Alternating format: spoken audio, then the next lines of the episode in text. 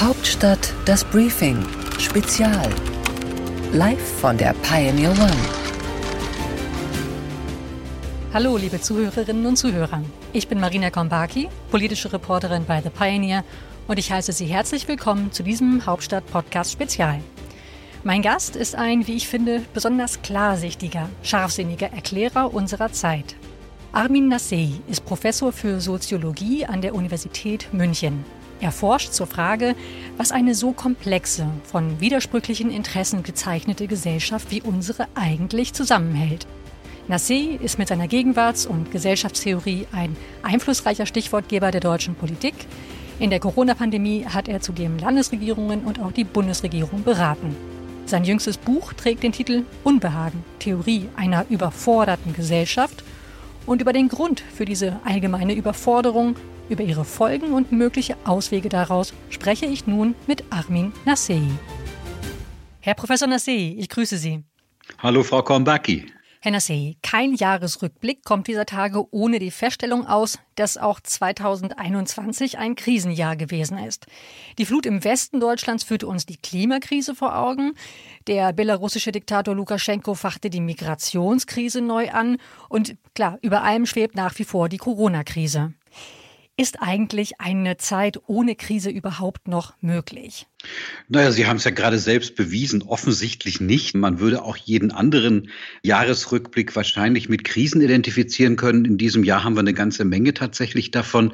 Das Blöde an diesem Krisenbegriff ist ja, dass er von seinem Ursprung her immer suggeriert, dass das bald vorbei ist. Also Krisen sind ja eigentlich Ausnahmesituationen. Es kommt aus dem medizinischen Bereich. Die Krise ist der Moment, an dem sich entscheidet, ob der Organismus weiter existieren kann oder nicht. Aber es geht auf jeden Fall auf eine Entscheidung hin. Das scheint hier bei unseren gesellschaftlichen Krisen ja nicht der Fall zu sein. Sonst kämen wir nicht immer wieder auf neue.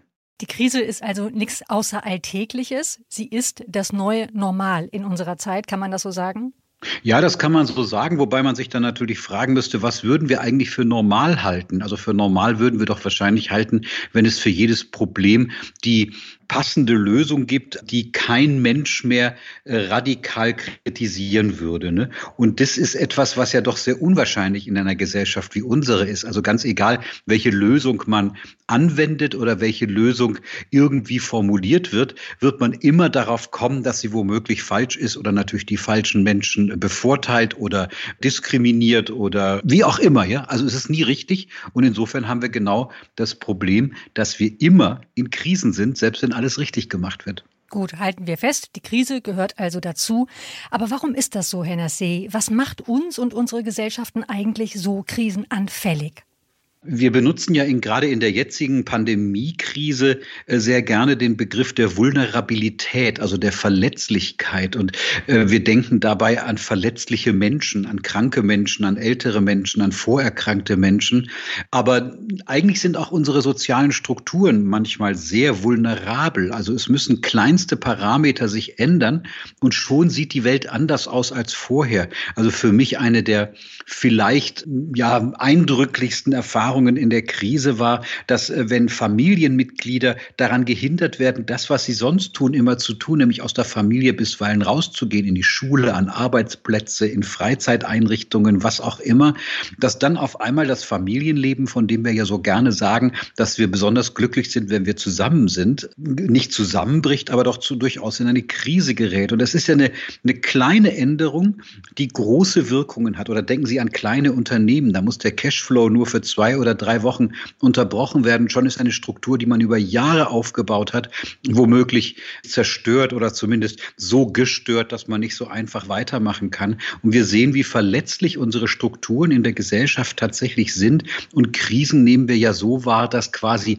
wie von außen, meistens ist es ja selbst gemacht, aber wie von außen eine Störung kommt und wir offensichtlich keine Tools haben, mit dieser Störung so umzugehen, dass wir das dann normal nennen, wie Sie es gerade auch formuliert formuliert haben. Aber das beinahe Widersinnige ist ja, dass keine Generation so viel Wissen, so viel Können, so viele Ressourcen hatte wie wir. Und trotzdem meinen wir, dass uns die Probleme über den Kopf wachsen. Sie haben das Pandemiebeispiel eben erwähnt. Wir wissen, wie sich das Virus verbreitet. Wir wissen, dass wir es durch weniger Kontakte an der Ausbreitung hindern können. Wir haben sogar Impfstoffe. Und trotzdem stecken wir nun mitten im dritten Pandemie-Winter fest. Wie ist dieser Widerspruch zu erklären? Ja, der Widerspruch, den haben Sie ja gerade auch formuliert. Und das ist auch das, was mich als Soziologe daran interessiert, nämlich die Frage zu beantworten, dass obwohl wir eigentlich alle Mittel haben, um die meisten Probleme der Welt zu lösen, ja, also im Hinblick auf die Pandemie haben Sie etwa den Impfstoff genannt, haben Sie eine offensichtlich sehr leistungsfähige Form von Forschung genannt, sehr viel Wissen, was da ist. Übrigens auch die organisatorischen Möglichkeiten, die eigentlich angewendet werden könnten. Und trotzdem gelingt es uns nicht, angemessen, angemessen würde heißen, so dass nicht zu viel Unbehagen entsteht, damit umzugehen. Und das gilt ja für andere Krisen auch. Wir wissen alles, was getan werden muss, um die CO2-Ziele zu erreichen. Das ist ja wirklich eine existenzielle Krise, äh, die wir haben, vor der wir stehen, in der wir mittendrin sind. Und trotzdem scheint die Gesellschaft mit ihren eigenen Strukturen, mit ihrem Eigensinn nicht in der Lage sein, das umzusetzen. Das ist eine Frage, die mich soziologisch sehr interessiert, die ich übrigens gelernt habe von meinen Studierenden Studierenden, die diese Frage immer wieder stellen, die erinnert ja so ein bisschen an die alte Theodizee-Frage, wenn Gott wirklich allmächtig ist, wie kann er eigentlich so viel Leid auf der Welt zulassen? Ich nenne das eine Soziodizee-Frage. Der Begriff stammt eigentlich von Pierre Bourdieu und meine damit, die Gesellschaft hat die Mittel, sie hat das Wissen, sie hat auch die Ressourcen und trotzdem kriegen wir es nicht hin, dass unsere Praktiken oder Strukturen sich so ändern, wie wir das gerne hätten. Das ist ja eine beinahe demütigende Feststellung. Wir könnten aber können dann letztlich doch nicht. Sie haben eben auf die widerstreitenden Interessen verwiesen. Können Sie noch mal so ein bisschen deutlich machen, warum wir es eigentlich nicht hinbekommen, obwohl die Möglichkeiten da sind? Was, was passt da nicht zueinander? Es sind nicht nur Interessen, sondern es sind tatsächlich die Erfolgsbedingungen, unter denen äh, wir stehen. Also wir verlangen doch zum Beispiel von politischen Spielern, dass sie das Richtige entscheiden, übersehen dabei aber, dass sie womöglich, wenn sie das Richtige, was immer das jetzt heißt, also ich will jetzt nicht behaupten, dass ich genau weiß, was das Richtige ist, aber ein bisschen was wissen wissen wir ja schon darüber, dass wenn sie das Richtige entscheiden, sie womöglich nicht wählbar sind. Also wir haben es doch während des Wahlkampfs gesehen. Die größte Krise, die gerade herrscht, ist im Wahlkampf geradezu totgeschwiegen worden. Leider hat das mit dem Totschweigen nicht geklappt. Das heißt, die Pandemie ist nicht verschwunden und der Klimawandel auch nicht. Aber man hat sozusagen nicht wirklich darüber reden wollen. Oder denken Sie an die Frage, dass jemand, äh, der in einem Unternehmen Produkte herstellt, Produkte herstellen soll, die einen geringeren CO2-Abdruck haben.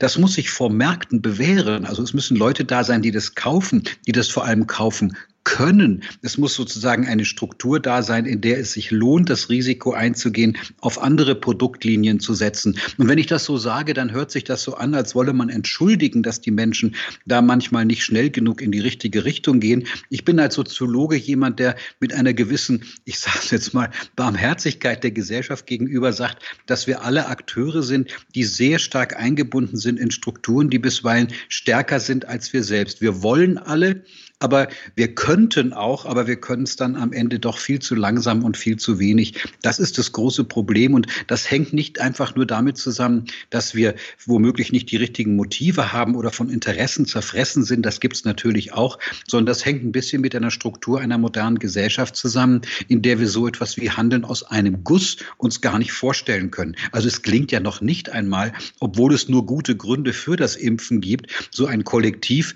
wie die ähm, Bevölkerung Bevölkerung der Bundesrepublik Deutschland dazu zu bringen, wenigstens auf eine Impfrate von 85 bis 90 oder womöglich 95 Prozent zu kommen, obwohl alle guten Gründe vorliegen. Manchmal sind sogar die Mittel die man anwendet, um das zu erreichen, welche die paradoxe Folgen haben. Also je stärker man zum Beispiel das Thema moralisiert, umso weniger wird man wahrscheinlich Zweifler dazu bekommen, tatsächlich sich dann impfen zu lassen. Und so stellen wir fest, dass wir eigentlich in den Strukturen sind, die bisweilen mächtiger sind als wir selbst. Das sind die ja vielleicht die unangenehmen Botschaften, hm. die man als Soziologe der Gesellschaft dann präsentieren kann. Dieses Wollen, aber nicht so recht können, ist ja auch ein zentrales Thema in Ihrem neuen Buch, das den Titel trägt Unbehagen, Theorie einer überforderten Gesellschaft. Herr Nassé, dieses Unbehagen, woher rührt das und wie äußert es sich eigentlich? Naja, allein wenn wir unser Gespräch bis jetzt Revue passieren lassen, dann stellen wir ja irgendwie fest, dass man auch argumentativ nicht so richtig auf einen grünen Zweig kommt. Also, dass wir sagen, also wir haben eigentlich die Möglichkeiten und doch gelingt es irgendwie nicht. Wir haben Lösungen, die eigentlich nie für sich selber stehen, sondern immer noch mal kritisiert werden können und vor allem nicht nur können, sondern sogar müssen. Wir leben in einer Gesellschaft, in der wir uns nicht mehr darauf verlassen können, dass Eliten beziehungsweise diejenigen, die entscheiden, entscheiden können, schon richtig entscheiden werden. Ich habe in dem Buch ein Kapitel, das halte ich selbst für das vielleicht Wichtigste, wo es um Latenzen geht. Also wir sind sehr stark davon abhängig, dass viele der Strukturen der Gesellschaft latent bleiben, also letztlich unsichtbar, weil wir Vertrauen haben können, dass die Dinge irgendwie schon funktionieren können. Also ich fahre mit einer U-Bahn und hoffe, ich hoffe nicht nur, ich gehe davon aus, dass sie irgendwie aus dem dunklen Tunnel wieder rauskommt. Ich lasse mich operieren und denke, dass die Leute, die da mit scharfen Messern kommen, genau wissen, was sie da tun, obwohl ich sediert bin oder weil ich sediert bin. Das sind ja so Vertrauensstrukturen in die Gesellschaft. Und in Krisen müssen wir auf einmal genau hingucken. Das heißt, die Latenz verschwindet. Wir erleben jetzt, wie schwierig das ist, wissenschaftlich richtige Sätze zu sagen in einer Situation, in der Unsicherheit herrscht. Also Sie erinnern sich vielleicht daran, diese große Diskussion, müssen aufgrund der ersten virologischen Ergebnisse die Schulen geschlossen werden oder nicht. Und dann revidiert man womöglich das, was man gesagt hat und stellt fest, wenn es revisionsfähig ist, dann muss offenbar ein Fehler vorliegen, wo doch jeder Wissenschaftler und jede Wissenschaftlerin weiß, dass nur revisionsfähige Sätze wissenschaftsfähig sind. Sie sehen, also wenn das kein Unbehagen produziert, weiß ich nicht, was sonst noch passieren soll. Oder wir glauben, dass wir Subjekt unserer eigenen Verhältnisse sind, also dass wir quasi unser Leben selbst gestalten können. Und auf einmal kommen Notwendigkeiten, die unser Leben so stark einschränken. Sie denken Sie an die Lockdowns, denken Sie an die Kontaktbeschränkungen und so weiter, bei denen wir dann feststellen, wie stark stark wir doch abhängig sind von funktionierenden Strukturen, die dann aber selbst wieder Folgen haben, in denen man sich natürlich nicht wohlfühlt. Und ich glaube, dass das nicht einfach durch bessere Entscheidungen verändert werden kann. Also wir würden ja den Eliten immer gerne sagen, entscheidet doch mal richtig. Hm. Aber das ist womöglich genau der Denkfehler. Das heißt übrigens nicht, dass viele Entscheidungen nicht besser getroffen werden könnten. Was Sie beschreiben, ist das gestörte Bedürfnis nach Selbstverständlichkeiten, nach einem intuitiven Lauf der Dinge. Unser Bedürfnis auch nach allgemeingültigen Wahrheiten wird durch so eine krisenhafte Situation wie die Pandemie massiv auf die Probe gestellt. Jetzt haben wir es gerade zu tun mit Protesten, Protesten gegen die Corona-Politik. Wir haben es mit einer polarisierten Debatte zu tun. Wir haben es sogar mit ähm, Angriffen auf Wissenschaftler zu tun. Sind das Krisensymptome? Ja, das sind auf jeden Fall Krisensymptome. Das sind natürlich auch Symptome eines allgemeinen Vertrauensverlusts in die Eliten, wobei man nicht vergessen darf, dass diese Proteste von einer Minderheit tatsächlich äh, stammen. Das ist aber in Protestbewegungen fast immer der Fall. Man kann so eine Regel aufstellen, dass es immer dann zu Protesten kommt, wenn zumindest ein Teil der Bevölkerung das Gefühl hat, dass äh, in den Instanzen, in denen Entscheidungen getroffen werden, womöglich die Gegenmeinung, die Opposition nicht genug Raum hat. Und in einer Situation, Situation unter Bedingungen von Unsicherheit, wie wir sie in der Pandemie ja erleben, äh, konnte man den Eindruck womöglich bekommen, obwohl ja kontrovers diskutiert worden ist. Man muss aber gleichzeitig auch sagen, dass diejenigen, die protestieren, damit bisweilen auch also ganz andere Felder bespielen und ganz andere Spiele spielen, muss man sagen. Es ist sehr stark von einer allgemeinen Elitenkritik getragen. Es hat sehr viel Ähnlichkeit zu dem, was Pegida vor einigen Jahren gemacht hat. Da ging es ja auch nicht nur um Einwanderungsfragen, sondern überhaupt darum, dass es eine Delegation Legitimation von Verfahren und, ähm, und sagen wir mal der Struktur des politischen Systems ging. Das wird jetzt natürlich auch wieder ausgenutzt. Die Querdenkerbewegung ist wenig kreativ im Hinblick auf ihre eigenen Ideen. Das ist alles austauschbar mit vielen antisemitischen Elementen, mit vielen Elementen im Hinblick auf eine generelle Elitenkritik. Aber es ist natürlich ein Krisenphänomen. Ich würde sogar fast wagen zu sagen, dass wir in Deutschland womöglich es nicht gewöhnt sind, dass Dinge nicht gut funktionieren. Wenn ich mir das im europäischen Vergleich so angucke, äh, dass zum Beispiel Portugal oder Spanien oder auch Italien, denen man ja gerade im letzteren Fall nicht unbedingt nachsagen kann, dass sie besonders staatstreu sind und dass es wenig Krisen gegeben hat und es nicht Probleme mit den Eliten gegeben hat, in solch einer Ausnahmesituation womöglich leichter mit solch einer ja, Situation umgehen können, die man nicht genau kalkulieren kann. Wir Deutschen, wir sind doch ganz offensichtlich sehr, sehr, sehr stark davon geprägt, dass wir denken, dass immer alles richtig laufen muss. Ich würde sagen, das ist mit ein Teil Teil ähm, der Radikalität der Proteste, die wir zurzeit auch erleben. Da gerät ein Selbstbild ins Wanken sozusagen. Genau. Wo wir sind, ist vorn, hieß es bei der SED früher. Vielleicht ist das, was sich da, was sich da äh, in die Zukunft gerettet hat.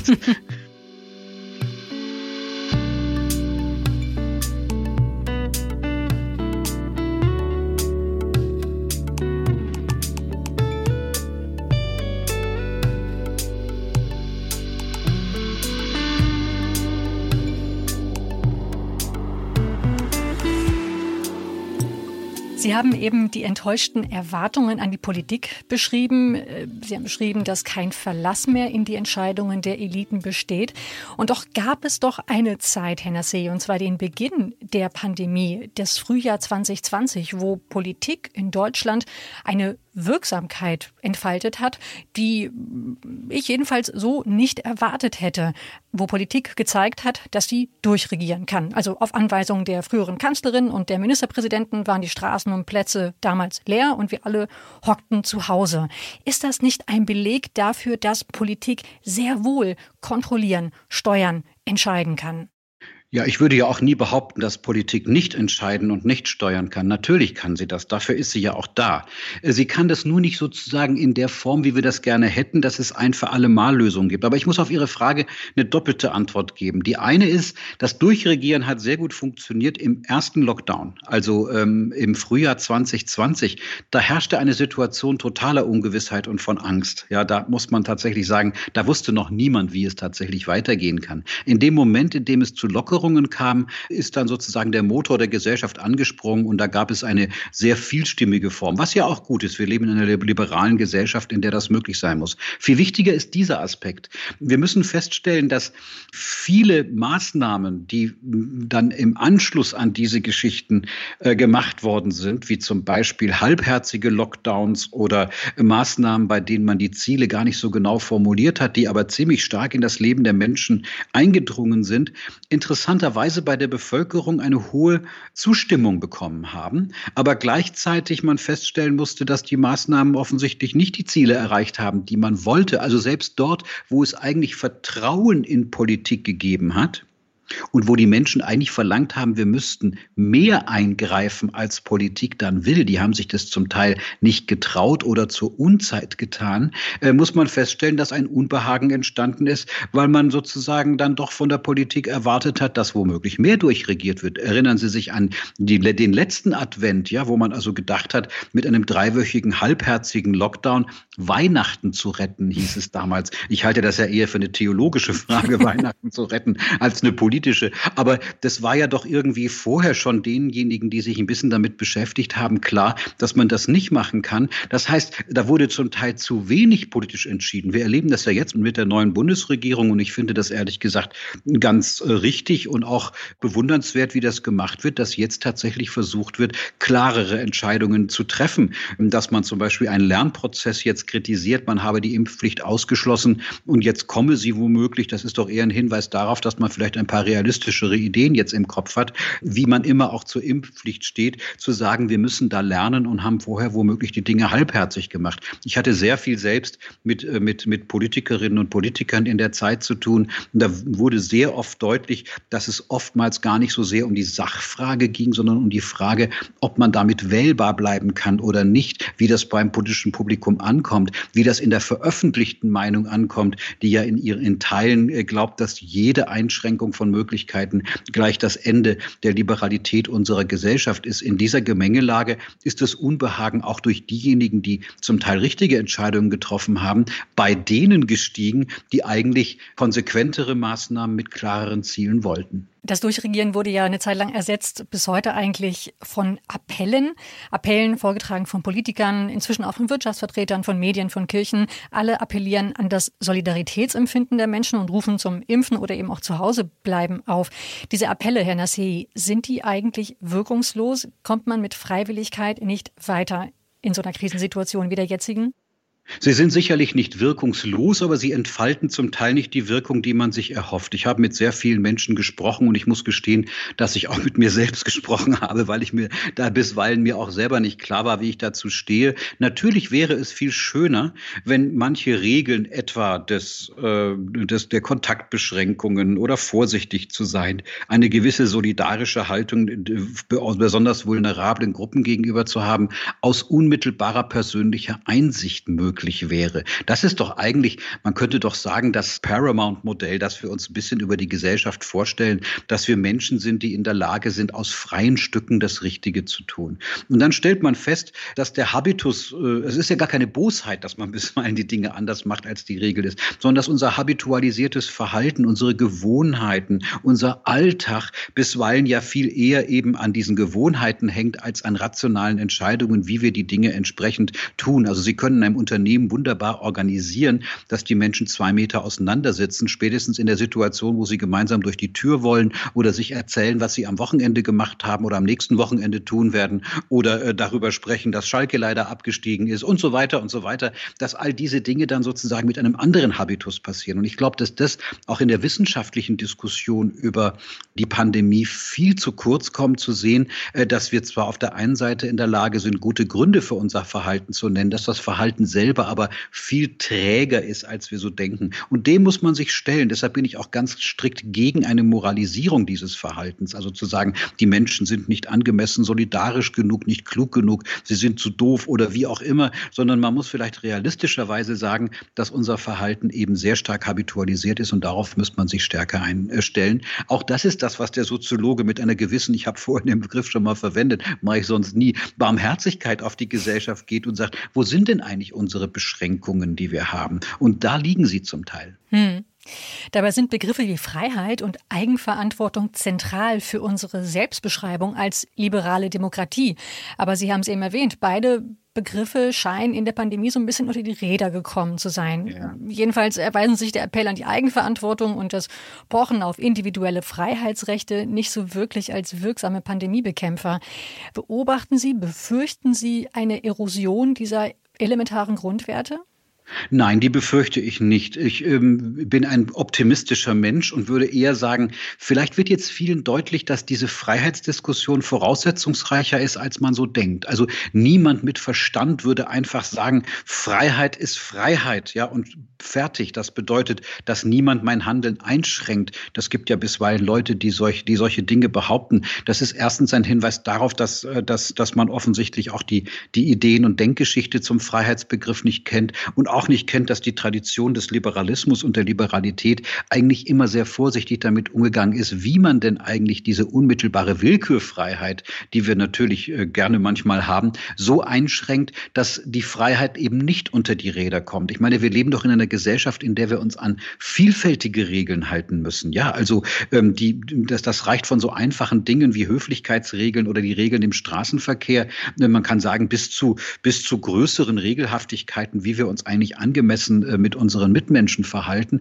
Und ich glaube, dass das in der Pandemie doch ein interessantes Thema war. Genauso wie wir gelernt haben, wie schwierig es ist, zu virologisch richtigen Sätzen zu kommen, lernen wir jetzt auch das mit der Freiheit. Und viele Menschen sind tatsächlich dankbar dafür, dass es Regeln gibt, weil wenn diese Regeln da sind, ist es viel einfacher, sich daran zu halten. Vielleicht ist einer der entscheidenden Vorteile dessen, was eine Impfpflicht bringen könnte, dass die Menschen sozusagen das Richtige jetzt tun, weil sie auch darauf hingewiesen werden, dass es eine Pflicht ist, die in der Gesellschaft gilt, die man die man sozusagen nicht aus Zwang, sondern im Sinne einer Freiheit ähm, in Anspruch nehmen kann. Wir halten uns ja sonst auch an die meisten Pflichten, um die es geht. Also wenn ich es jetzt ganz philosophisch sagen darf, Immanuel Kant hat das ganz wunderbar beschrieben und hat gesagt, dass man Willkürfreiheit und Freiheit dadurch unterscheiden kann, dass die Freiheit, die er meint, immer eine Freiheit ist, dass die Menschen aus Vernunftgründen das Richtige tun und damit eben nicht, was sie sonst auch tun könnten. Das kann man nicht übersetzen in, dass Zwang jetzt gleich Freiheit ist,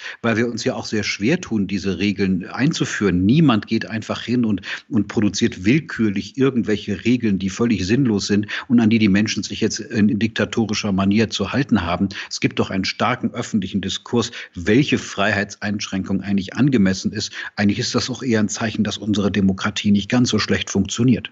Konkret zur Impfpflicht. Sie würde also die Freiheit nicht einschränken, sagen Sie, sondern sie in gewisser Weise erst ermöglichen. Naja, natürlich schränkt sie sie auch ein. Da darf man jetzt nicht so tun, als wäre das irgendwie eine Freiheitsgeste. Natürlich Freiheit einzuschränken. Eine Pflicht schränkt immer meine Freiheit ein. Aber vielleicht kann die Impfpflicht bei manchen Zweiflern dabei helfen, dann doch noch die richtige Entscheidung zu treffen. Also ich, ich, ich erhoffe mir von der Impfpflicht jetzt nicht, dass diejenigen, die sich sowieso nicht impfen lassen wollen, sich impfen lassen. Da wird ein großer Teil tatsächlich sich dem nicht stellen. Und, und wir sind also eine, eine zivilisierte Gesellschaft und werden die Leute natürlich natürlich nicht mit Zwang vorführen. Das wird, es wird sicherlich äh, Strafen geben, aber die werden im Rahmen bleiben. Aber viele Zweifler, die womöglich dann sehen, naja, vielleicht liege ich doch falsch und vielleicht hilft es mir dabei, dass ich jetzt doch die richtige Entscheidung treffe. Ich meine, wir, es ist jetzt viel über diesen Fußballer Kimmich gesprochen worden. Also als Schalke-Fan will ich jetzt durchaus auch mal einen Bayern-Spieler da nennen, der, der doch, der doch dann durchaus beeindruckend dann gesagt hat, worin auch die Ängste bestanden und dass vielleicht diese Diskussion ihn auch dazu geführt hat, ähm, jetzt jetzt seine Entscheidung zu revidieren. Und er hat das ja nicht stilisiert als Zwang, sondern als eine Revision. Und diese Revisionsfähigkeit, die sollten wir Menschen auch durchaus ermöglichen. Ich erhoffe mir von der Impfpflicht jetzt nicht sozusagen einen Zwangsmechanismus, sondern eher einen zivilisierenden Aspekt. Dass das natürlich auch Protest und auch Gegenbewegung produzieren wird bei einem kleinen Teil der Bevölkerung, das sehe ich auch ähm, natürlich. Und äh, da muss man auch aufpassen, das sind tatsächlich gefährliche Leute. Die Schwelle zur Gewalt wird dort eigentlich immer geringer. thank you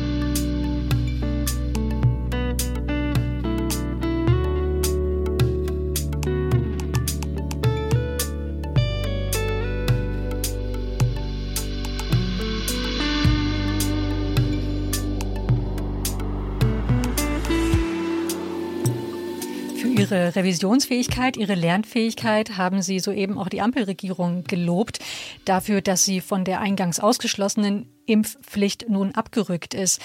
Herr Nassé, was erleben wir da gerade in der neuen Konstellation von SPD, Grünen und FDP? Ist das tatsächlich eine Formation, die mit Gepflogenheiten, Routinen der Politik bricht, die einen gewissen Paradigmenwechsel, eine neue Offenheit vorlebt?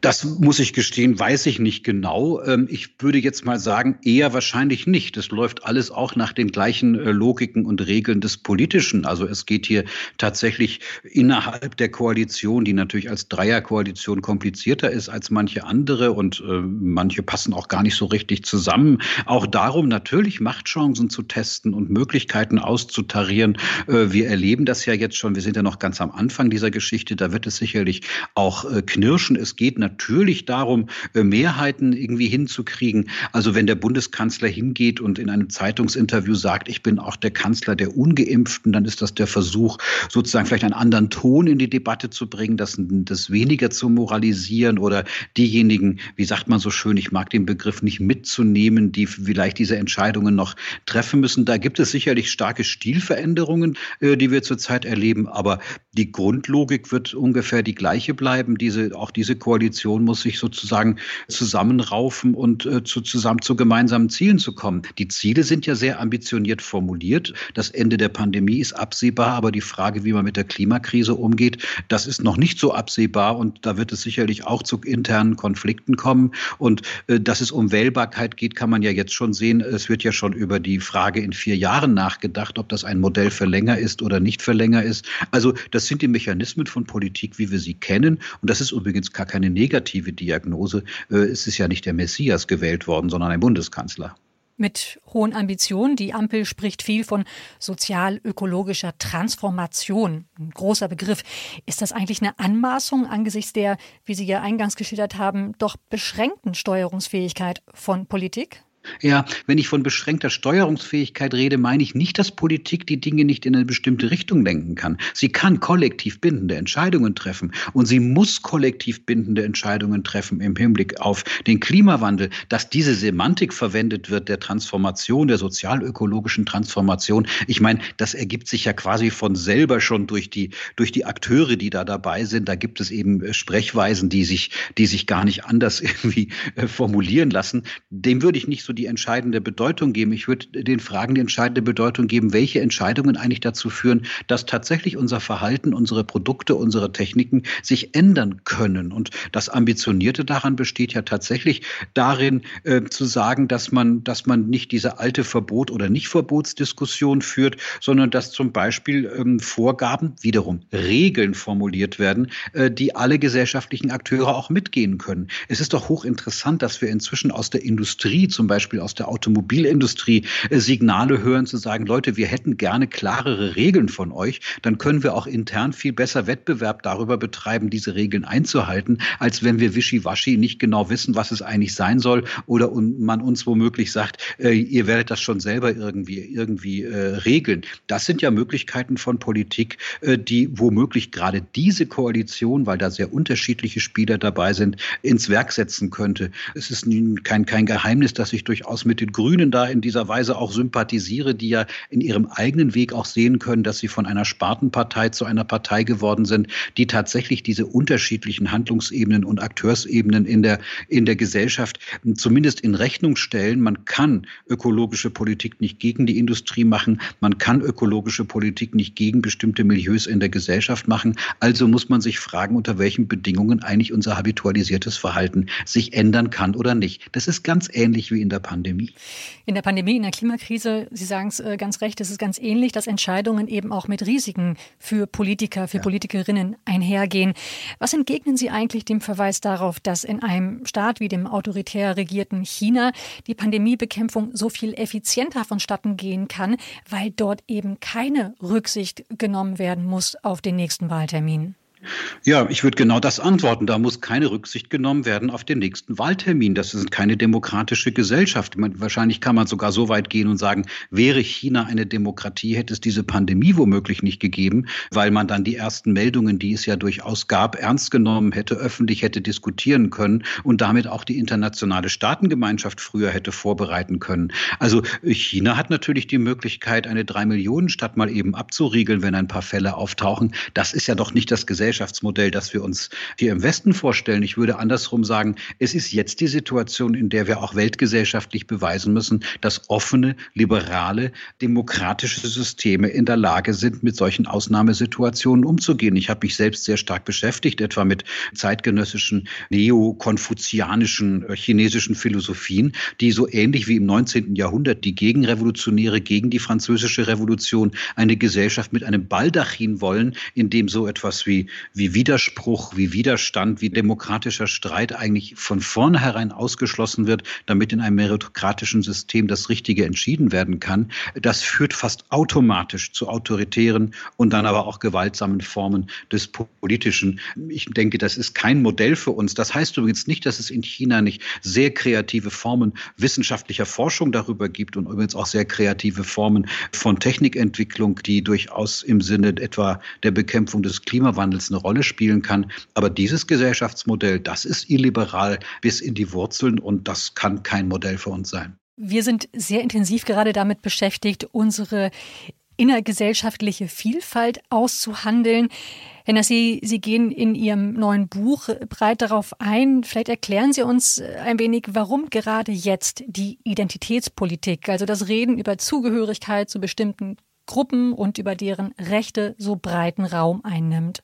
Ja, das ist natürlich eine sehr komplizierte Frage, die man schwer kurz beantworten kann. Vielleicht zwei Aspekte. Der eine Aspekt, ich habe gar nichts gegen Identitätspolitik. Ja, dass, dass es inzwischen mehr Sprecher und äh, Gruppen in der Gesellschaft gibt, die durchaus auch auf ihr eigenes Recht beziehungsweise auf ihre eigene Identität pochen können. Das ist ja auch ein Hinweis auf gesellschaftliche Pluralisierung und auch Liberalisierung. Also insofern kann man das natürlich nicht von vornherein und vor allem nicht aus meiner Position heraus ähm, kritisieren. Was ich kritisieren würde, das ist, dass sich darin womöglich ein vereinfachtes Bild von Gesellschaft zeigt. Also um es soziologisch zu sagen, wir interessieren uns sehr stark für die Sozialdimension, also dafür, dass Gesellschaft wie eine Großgruppe funktioniert, in der die unterschiedlichen Gruppen jeweils zu ihrem Recht kommen. Unsere Probleme liegen eher darin, wie wir eigentlich die unterschiedlichen Funktionen dieser Gesellschaft, äh, Politik, Ökonomie, Wissenschaft, Recht und so weiter aufeinander beziehen. Und äh, ich würde sagen, dass die identitätspolitischen Fragen bisweilen womöglich von von dieser Frage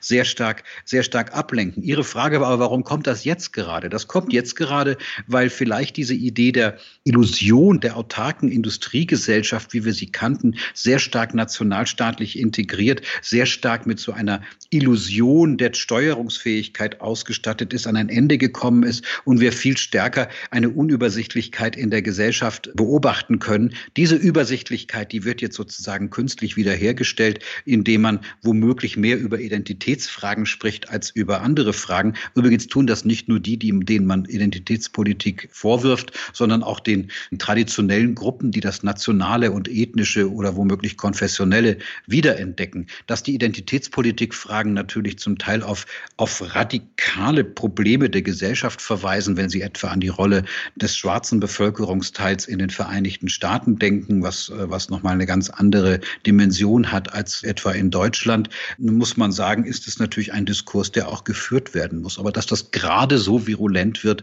hängt damit zusammen, dass damit mehr Übersichtlichkeit hergestellt wird, als eigentlich da ist. Gerade linksliberale politische Kräfte versuchen, diesem Auseinanderstreben zu begegnen, indem sie das Motto Einheit in Vielfalt ins Zentrum stellen. Geht das eigentlich oder ist das eine weitere leere Beschwörungsformel?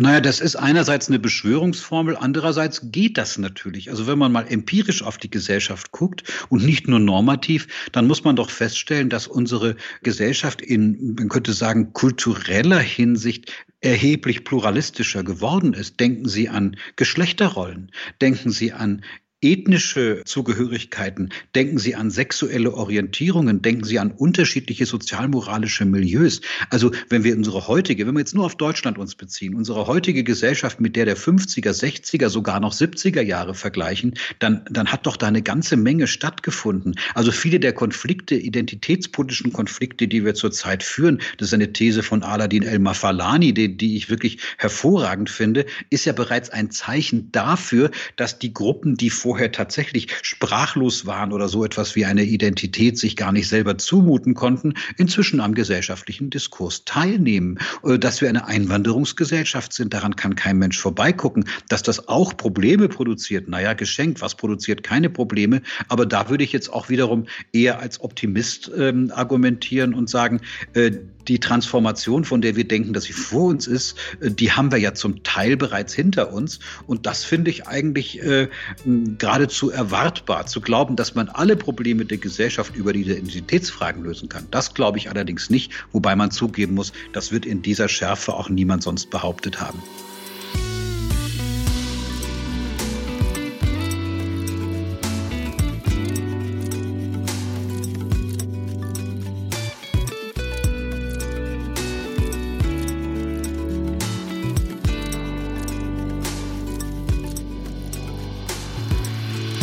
Frage nochmal an den Optimisten in Ihnen. Dieses funktionale Auseinanderfallen von Gesellschaft muss also nicht zwangsläufig zu Desintegration, zu Zerfall führen. Wir können da durchaus zusammenbleiben. Naja, die, die Differenzierung der Gesellschaft, also die funktionale Differenzierung der Gesellschaft ist ja etwas, was geradezu unhintergehbar da ist. Diese Ausdifferenzierung hat ja durchaus große Leistungsfähigkeiten produziert. Seit Wissenschaft keine religiösen Probleme mehr lösen muss oder Politik keine Tugendprobleme lösen muss oder das Recht keine unmittelbaren Moralfragen, sondern Rechtsfragen lösen muss und Religion fast nur für religiöse Fragen zuständig ist. Das kann man ja alles als Emanzipationsprozesse auch rekonstruieren konstruieren. Also als eine Möglichkeit, dass diese unterschiedlichen Funktionen ähm, das leisten können, was sie können. Ja, das hat zu unglaublichen Optionen geführt, aber es hat eben auch zu einer Desintegration geführt. Ähm, die also wir reden vom Kapitalismus ja als einem großen Problemlöser, der aber auch Probleme produziert. Und er wäre nicht der große Problemlöser oder er wäre nicht so kreativ, wenn er sozusagen von vornherein politisch geplant würde oder unsere, unser politisches System von dem verlangt, verlangen wir nicht, dass es das Seelenheil irgendwie betrifft, sondern nur kollektiv bindende Entscheidungen zu treffen. Und die Frage ist, ob es Gesellschaften gelingt, diese unterschiedlichen Kräfte nicht zu integrieren, das wird nicht gehen, aber Sprechformen zu finden, gewissermaßen hier zu einem Ausgleich von unterschiedlichen Handlungstypen zu kommen. Und damit sind wir wieder beim Anfang des Gesprächs. Woher kommt das Unbehagen? Das Unbehagen kommt daher, dass diese Frage eigentlich nie ein für alle Mal geklärt sein kann. Und daraus kommen wir auch nicht raus. Insofern sollten wir uns darauf einstellen, dass so eine moderne Gesellschaft eben diesen Baldachin nicht produzieren kann und will, sondern dass wir uns eigentlich auf Beschreibungen einstellen müssen, die die Konflikthaftigkeit der unterschiedlichen Funktionen jetzt mal als eine Chance begreift. Ich glaube zum Beispiel, dass der Klimawandel nur lösbar ist, wenn Akteure aus äh, Politik, aus Ökonomie, aus Wissenschaft, auch aus dem Recht, äh, vielleicht sogar aus dem Bildungssystem in der Lage sind, neue Institutionen zu bilden, in denen diese unterschiedlichen Funktionen aufeinander bezogen werden. So ähnlich wie man in der Industriegesellschaft ja auch schon versucht hat, etwa den volatilen Kapitalismus und ja die Kontinuität von Lebensformen miteinander zu versöhnen durch den Sozialstaat zum Beispiel, durch Institutionen, brauchen wir wahrscheinlich ähnliche Lösungen für diese neuen Krisen und neuen Probleme. Insofern wird es mit den Krisen weitergehen, aber da gibt es durchaus große Handlungsspielräume.